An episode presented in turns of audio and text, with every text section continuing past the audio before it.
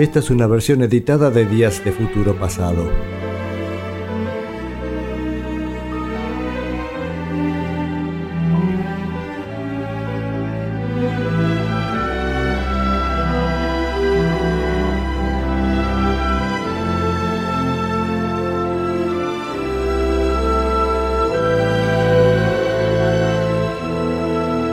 Escuchado el disco de The Kings, el último fue Lola vs. Powerman and the Money Go Round, discaso, discaso de, perdón, part 1, discaso de los Kings, y yo dije, bueno, seguirán los Who con Who's Next, este, y efectivamente eso es lo que anuncié que voy a pasar, y eso es lo que voy a pasar, que es Who's Next, que se edita el 14 de agosto del 71. Pero como siempre la curiosidad este, me gana, y una hora antes de empezar el programa, digo, y a ver, por las dudas, este, si no, los Kings no sacan algo antes. Sí, los Kings sacan la banda de sonido de la película Percy. O sea, no es un disco exactamente, digamos, formal de su discografía, pero hoy lo escuché un poquito y digo, ah, está bueno, a ver si que alguna canción irá, supongo será la semana que viene o en algún momento de estos. Eh, pero ahora vamos a escuchar el disco Who's Next. No lo vamos a escuchar entero, este, a pesar de que es este, tomado como uno de los grandes discos de, The Who. Recordemos un poquito, nosotros estamos escuchando los Kings y los Who porque vimos el movimiento mod que estaba pasando en, Gran Bretaña en, en la década del 60. Especialmente en Londres, los mods, que era un movimiento más bien vinculado a la estética y la música era la del momento, ¿no es cierto? El tema es que los Who sacan entonces este, los primeros tres discos, un disco por año, el 68 no sacan ningún disco, el 69 se mandan la obra Tommy, que es un el álbum conceptual, que es un disco doble, una ópera rock. En el 70 sacan el disco Live at Leeds, una forma de resolver qué disco sacar, sacar un disco en vivo. Y nos encontramos con que tienen que sacar otro nuevo disco y Pete Townshend estaba trabajando en un proyecto llamado Lifehouse. Nuevamente iba a ser este, una rock ópera y quedó, mm, parece que este, lo sobrepasó la obra y incluso entró en una crisis nerviosa y no pudo continuarlo. Y parte de este Lifehouse terminó en Who's Next ya no con el concepto de una, de una obra, ¿no? El tema es que este, este disco eh, ya tiene un sonido bastante distinto. Claro, estamos llegando a, 71, ya es otro sonido, ¿no? Eh, sí es algo interesante del sonido de, de Who de esta época, es que Pete Townshend empieza a usar una guitarra Gretsch, la Gretsch 6120, que le regaló Joe Walsh. Este, no sé cuál sea la relación de, Joe Walsh, que era el miembro de The Eagles. Este, supongo que se encontró con con y dijo, mira, te regalo esta guitarra. Y le regaló la Gretsch. Y si escuchan bien, van a ver que es el sonido que usa incluso los Who en el disco Cuadrofenia. ¿qué, guitarra usa ahí? Bueno, ahí es, este, es porque Pete Townshend a, partir de acá empieza a usar mucho esta guitarra. También está el uso de sintetizadores, este, o arpegiadores. Eso no sé este, cómo demonios funciona, pero Tal vez tengamos algún comentario de algún oyente benévolo que nos diga, este es el, eh, el qué sé yo. A ver que tengo acá, mira, ah, ahí lo tengo, mira. Pete Townshend toca la guitarra BCS3, que es un sintetizador analógico semimodular, bla bla bla bla bla. Este toca el órgano, el ARP Synthesizer y voces y piano. El resto es la formación habitual. Roger Daltrey, cantante, John Whistle, bajo, em, y también la trompa suele tocar. Kid Moon, percusión, batería, y bueno, invitados en guitarra y teclados, ¿no? También hay algunos tecladistas este, invitados, y también está Dave Arbus, que toca el violín en la primera canción que vamos a escuchar. Vamos a arrancar con dos canciones compuestas por Pete Townshend. Casi Sí, no, digamos la primera es un clásico. Baba O'Reilly, impresionante. Y Bargain este, en segundo lugar. Vamos con esas dos, maestro, arranque.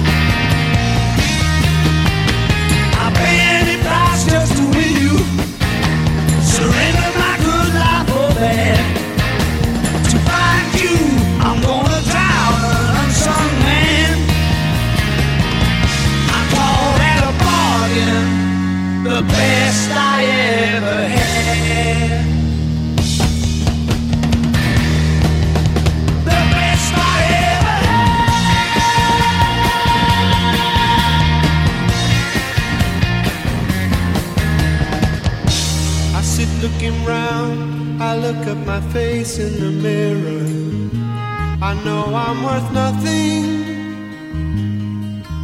without you. And like one and one don't make two, one and one make one. And I'm looking for that free ride to me. I'm looking for you.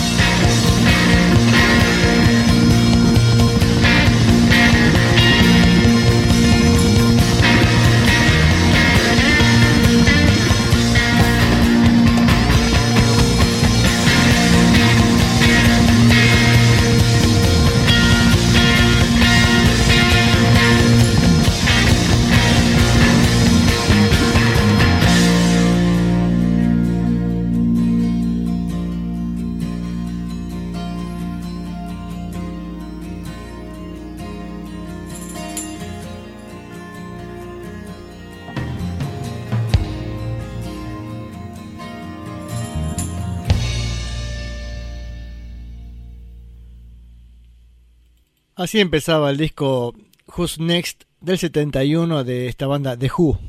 Empezamos con Baba O'Reilly y Bargain recién. Gracias Martín, ahí está pasándome datos acerca de los teclados que usaba Pete Townshend en ese momento. El, este arpegiador creo que sería el nombre, ¿no es cierto? El ARP es el 2600. ARP, ARP 2600. Mira, más información que Wikipedia tengo acá. El ARP Synthesizer. Y el BSS, BCS3 que dice que es el, mismo que usa Pink Floyd en el, en el lado oscuro de la luna en el tema On the Run. Pero lo usó mucho más, más rápido. Claro, que viene, ah, que viene enganchado después de tiempo, ¿no es cierto? Después de Time, que termina así como el arpegio de un lado a otro, creo que ese es el, el teclado que usa.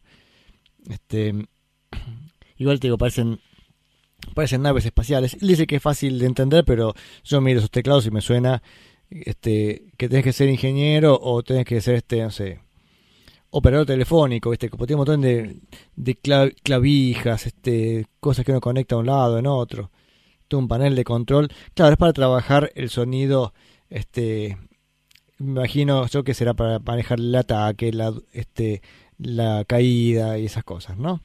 Bueno, sigamos con este gran disco de The Who del 71. Eh, es interesante porque fueron a grabar a los Estados Unidos a Record Plant, pero mm, este, después se siguió, se siguió grabando en los Olympic Studios en Londres y parece que fue medio caótico el momento porque por un lado Pete Townshend estaba abusando del alcohol, tomaba este grandes cantidades de brandy, una parece una locura, y el productor histórico de, los Who, Kit Lambert, parece que estaba metido en drogas pesadas, así que estaba totalmente inutilizable el pobre hombre. Glyn Jones también es productor. Glyn Jones había trabajado en el disco, había trabajado en el disco Let It de los Beatles, si no me equivoco, ¿no? Pero esto sería en, el, en los estudios Olympic. Bueno, vamos a escuchar una canción más. eh, vamos a escuchar la canción. Decía, el disco no lo paso entero, aunque las canciones que saqué, la verdad es que están, están muy buenas también. Están, diría, a la altura del resto del disco. No, no es esos casos en el que uno saca canciones y uno dice, bueno, suerte que lo hice. Lo saqué simplemente para no hacerlo muy extenso este, la oída del disco, ¿no? Pero vamos a escuchar la canción My Wife del, del bajista de John Whistle, que por ejemplo era el que era el que ponía el sonido más, más, más fuerte, más heavy a la banda. Así que vamos con My Wife, mi esposa, este, por The Who.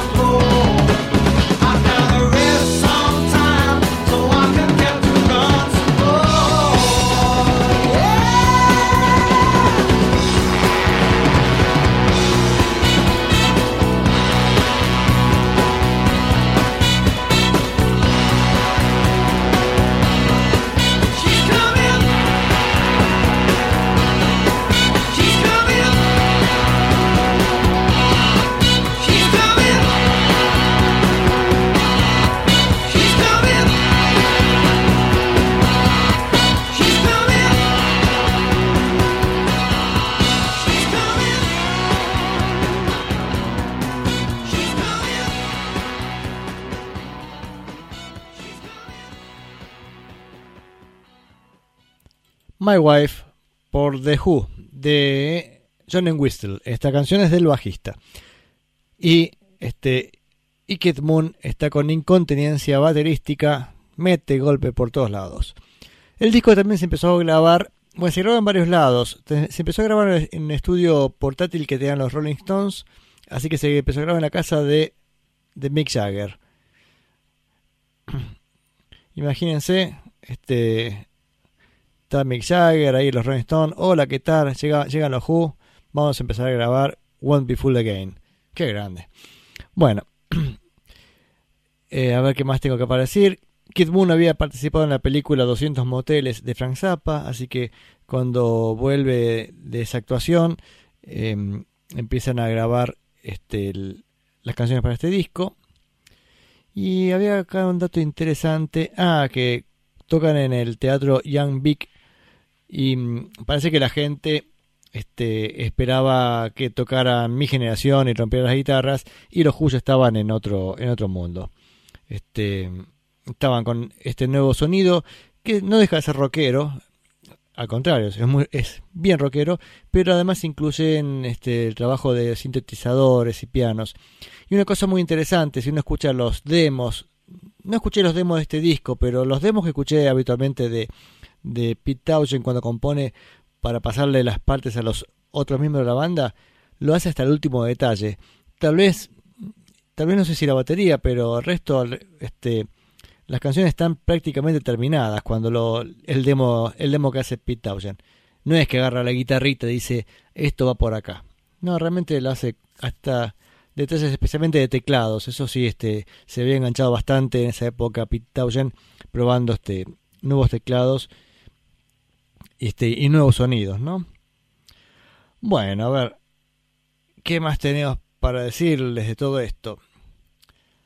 Bueno, la canción incluye lo que después, tal vez diría, se transformó en himno, especialmente en una versión que hubo hace unos años, este, que volvió a reflotar esta gran canción.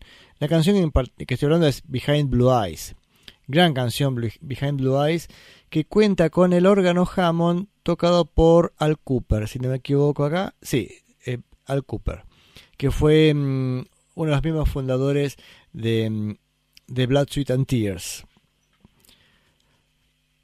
¿Qué más puedo decir de esta canción? Mira, hoy, hoy estaba pensando en mi amigo Cristian. Hola Cristian, Cristian de Barcelona, que, mm, que por ejemplo escucha el programa este algún día después, porque claro, ahora ya son como las, no sé, ya es la madrugada, así que no está escuchando la radio ahora, pero suele escucharlo después y charlamos mucho así de, música, y hacemos ciertos análisis musicales. Y esta semana hablamos mucho de los formatos de las canciones, las partes A, B y lo que sea.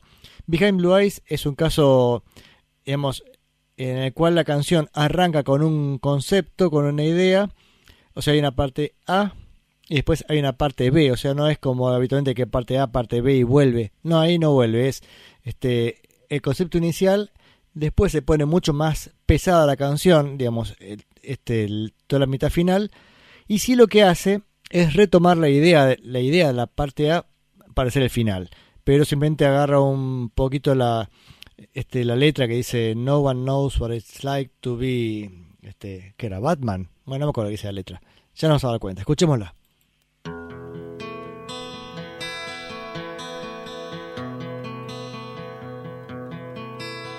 No one knows what it's like to be the bad man, to be the sad man behind blue eyes. No one knows what it's like to be hated, to be faded, to telling only lies. But my dreams, they aren't as empty as my conscience seems to be.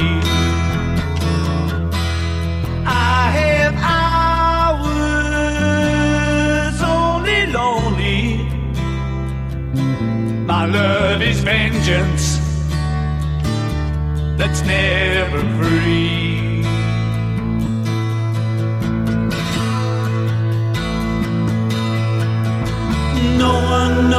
What it's like to feel these feelings like I do. And I blame you. No one bites back as hard on their anger. None of my pain and woe Can show through. But my dreams, as empty as my conscience seems to be. I have hours only lonely. My love is vengeance that's never free.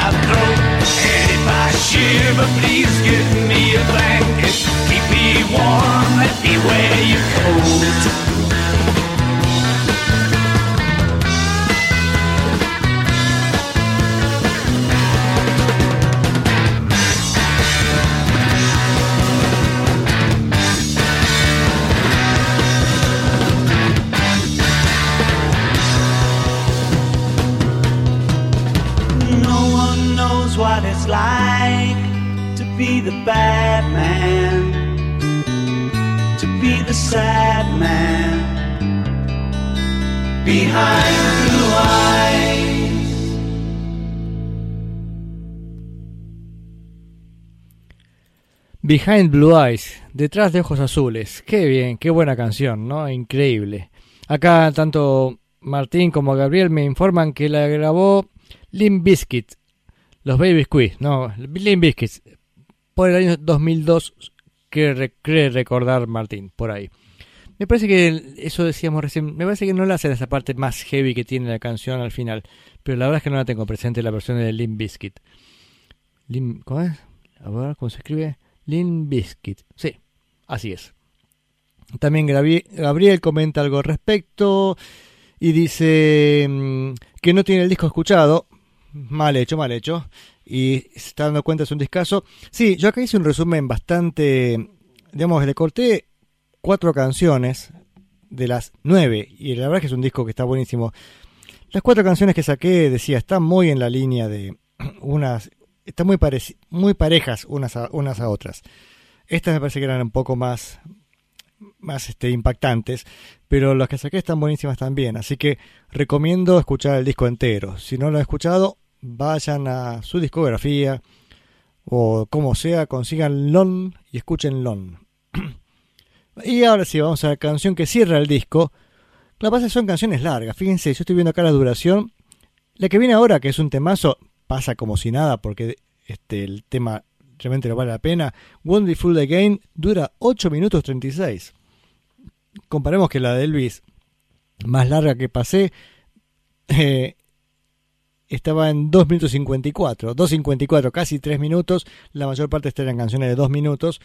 Y acá 8 minutos y medio. Pateé el micrófono. Bueno, este. Wonderful Again parece que acá está viendo. Parece que fue la primera canción que se grabó este, para este disco. Hay unas versiones muy buenas de Won't Be Full Again eh, en vivo. Este, y acá también otra cosa demuestran los Who, que lo escuchamos en el disco Live at Leeds, sonando en vivo sonaban re bien y en el estudio uno se da cuenta que están tocando también este sonando como si fuera en un escenario, ¿no? Hola, hola, se cortó.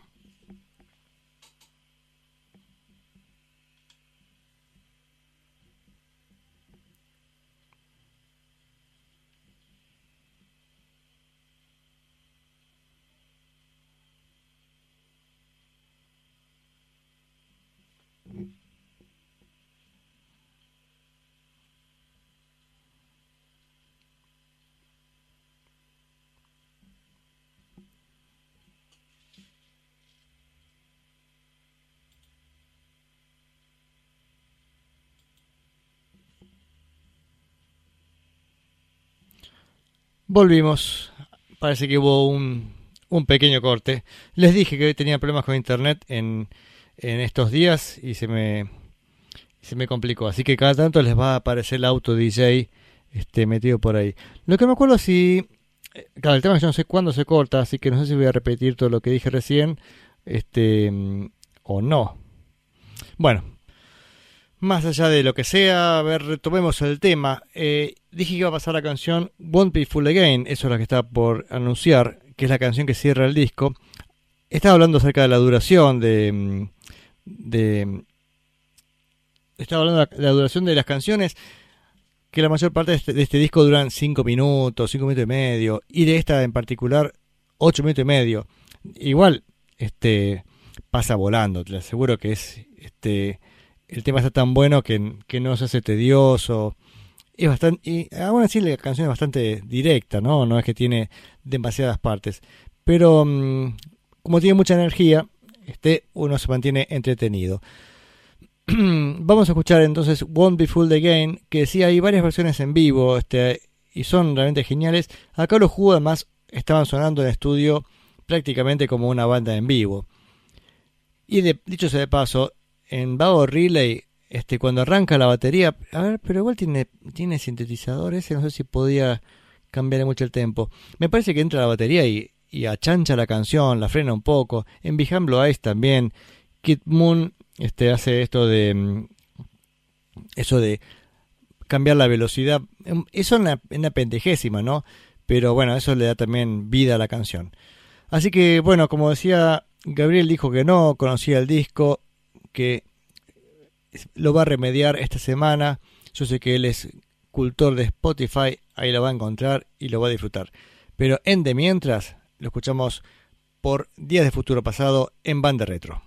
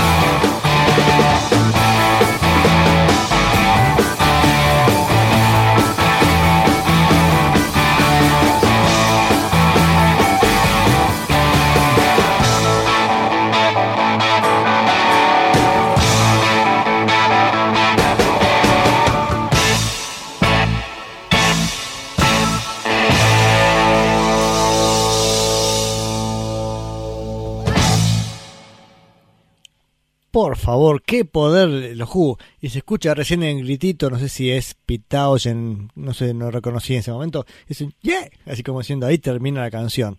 Y ahí termina la canción y termina el disco con Won't Be Fooled Again. Temazo, temazo. La verdad es que este es, son un masacote, esa, esa bajo, ese bajo y batería son impresionantes. Esto estamos comentando tanto con Rubén como con Gabriel acerca del el poder que tiene esta canción, ¿no? Salvaje Juan en Whistle. Lástima que nuestro bajista Juan está perdido, ya no, hace tiempo que no lo tenemos por el programa. ¿Dónde andará este Juan? ¿Dónde andará? En Villa, eh, supongo yo. Bueno, así que, y también hablamos con Gabriel. Este, ¿y qué comenta Gabriel? Que datazo, así dice, este tema, ese Won't Be Fooled Again, es el que pone Kiss en los altoparlantes del estadio antes de que salgan ellos. O sea que Kiss usa una canción de los Who como, este, como previa. Este, y ya sabes que es la banda más grande del mundo. Dice Kiss, sabemos que Gabriel es un gran fan de Kiss y muy conocedor del tema. Y que en la gira del 85-86 también la, la tocaban esta canción. Y que en la canción Lick It Up de Kiss en el momento este parece que hacen la guitarra, hacen unos trabajos de arpegio de, esta de esta canción este When We Won't Be Fooled Again. Yo les cuento, esta canción la conocí, eh, me acuerdo cuando vivía en Buenos Aires, allá por el año, no sé, que habrá sido en el 90, 91, este, en el, en el la escuchaba en. La, pasaban en Cablevisión, pasaban la versión de Pete Townshend. Después me enteré que era en un festival de la policía, si no me equivoco. Y este y Pete Townshend la, tocaba así con la guitarrita acústica. Y me llamaba la atención, yo no, no lo conocía, no conocía a los Who todavía, o sea, o, tal vez conocía alguna canción de los Who, pero no sabía que ese, ese narigón que estaba tocando ahí era nada menos que Pete Townshend y estaba ahí este, tocando esta canción con una guitarra acústica y aún así llamaba la atención. Es como que tiene cierto encanto magnético, ¿no? Acá Juan dice que acá estoy, acá estoy, sí, está. Ah, uy, esto que nos contás, Juan, es muy fuerte. Acá estoy, culiado. Ah, me habla en cordobés, ya entiendo. Saludos, Juan, hace mucho que no nos hablamos, así que te estoy extrañando y tus comentarios, este, por lo general, graciosos, graciosos y desesperantes. Este, así que, bueno, no te digo bienvenido porque estabas, pero buenísimo que estés por ahí. ¿Algo más? No, a ver, no tengo más comentarios. No, pasemos a otra cosa. A ver, siendo las 9 y 26, parece haberse puesto el sol. Una vez más uso la referencia a Almendra. bueno, Juan manda saludos acá. Este, gracias, Juan. Este, deja, no manden más saludos porque me, me entretiene mucho y este eh, a veces este, tengo que dar vuelta al teléfono porque cuando eh, entra el mensaje de Juan me entro a cagar de risa con lo que puede decir y puede ser terrible. Así que vamos a dar vuelta al teléfono y pasar a otra cosa mariposa, como dice la frase.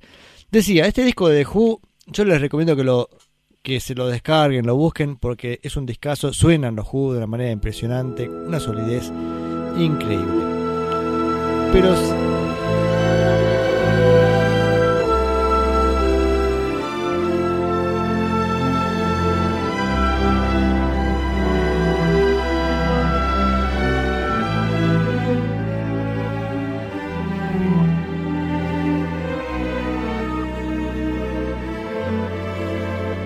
sabarutu fetsai vedada y de nuestro vanusate